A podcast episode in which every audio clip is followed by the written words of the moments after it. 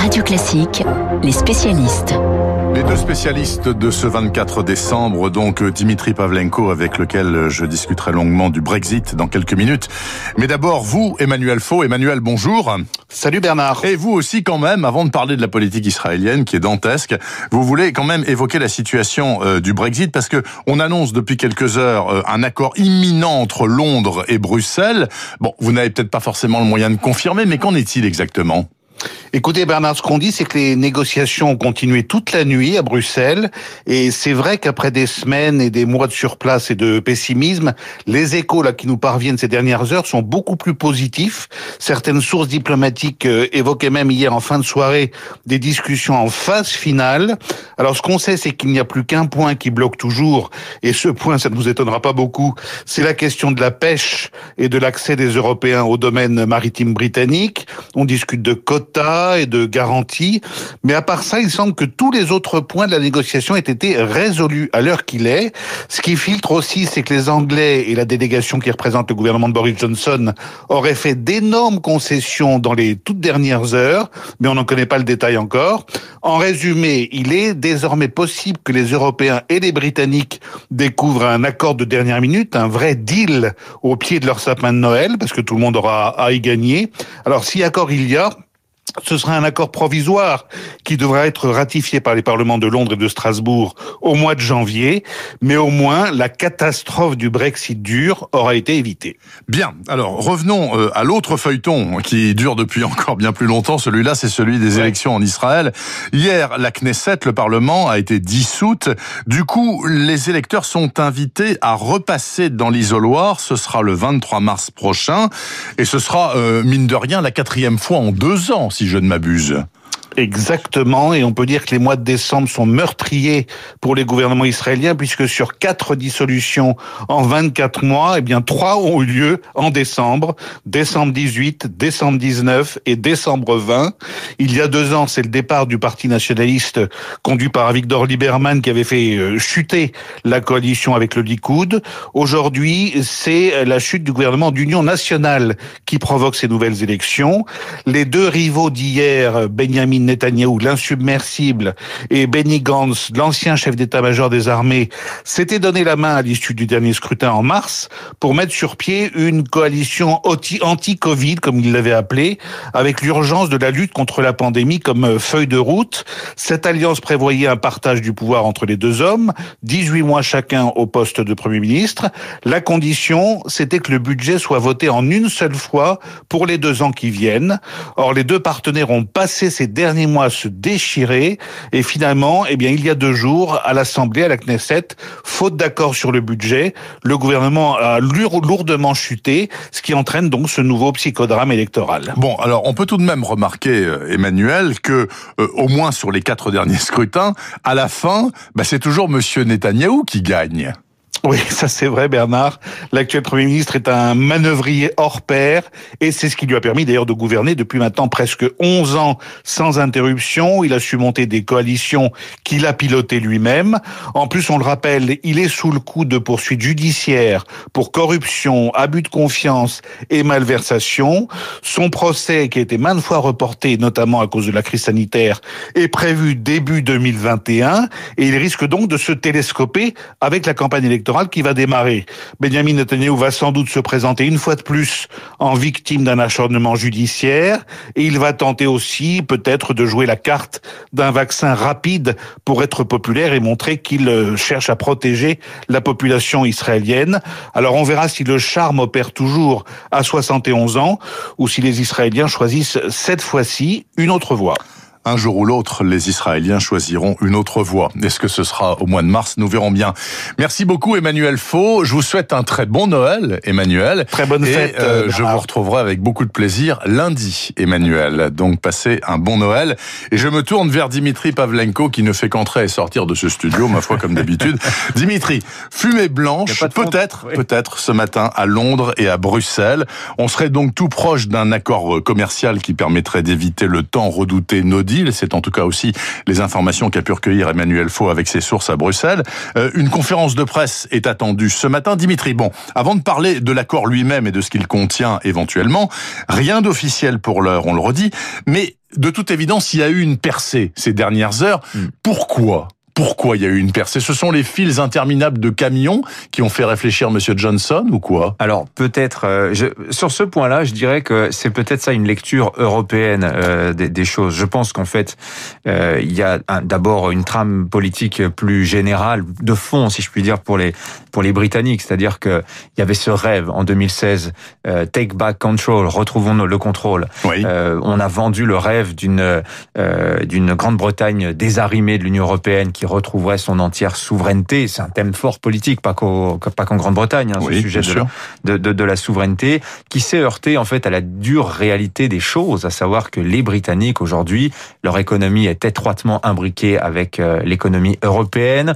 Les, les, les, les, usines qui produisent les voitures en Grande-Bretagne, par exemple, elles fonctionnent avec un flux constant de pièces qui proviennent, qui proviennent du continent. Ça marche aussi également euh, dans, dans l'autre sens. Et cette imbrication, on s'est rendu compte que c'était impossible de couper les choses de manière aussi euh, brutale, mhm. que euh, l'hypothèse de que le, Royaume-Uni redevienne un simple pays tiers, euh, comme l'Australie, disait disait Boris Johnson. L'Australie, c'est à 10 000, c'est à plus de 10 000 kilomètres de la France et de l'Union européenne.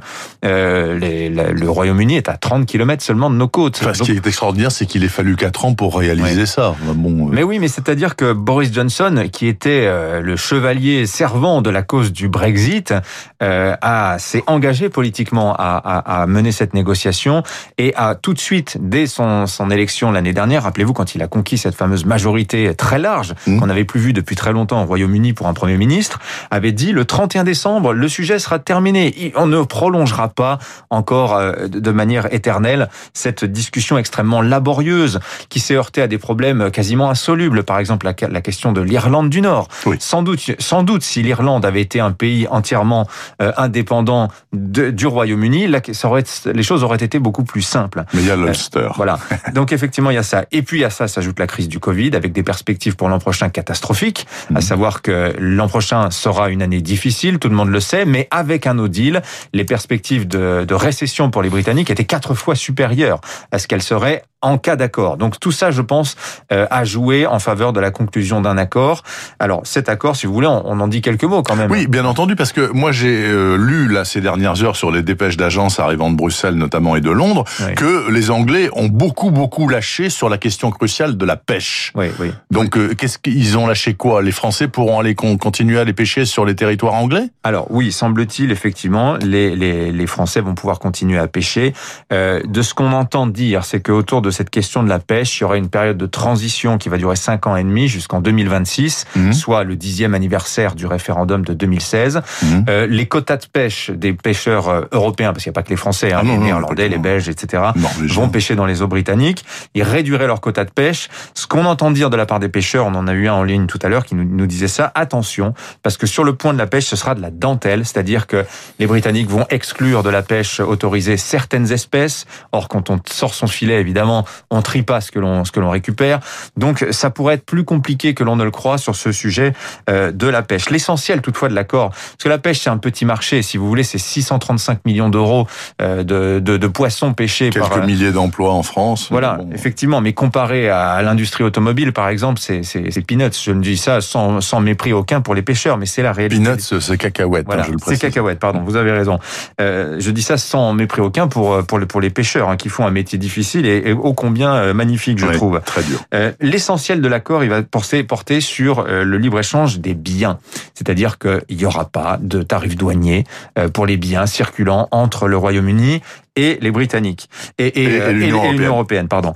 en revanche, et c'est là peut-être que les, les, les, Britanniques ont commis une erreur, si vous voulez, mon avis. Euh, les, les, choses sont beaucoup moins carrées sur la question des services. Or, la puissance économique des Britanniques, ce sont les services, c'est la City, c'est la banque.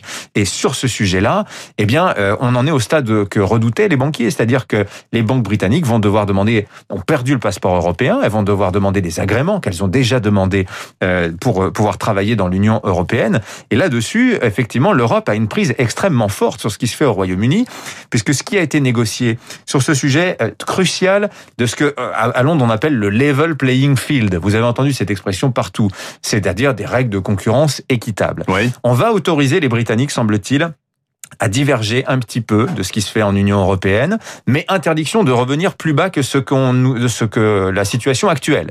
Et si divergence trop importante il y a, les Européens se réservent le droit de sanctionner, c'est-à-dire soit en rétablissant des tarifs douaniers.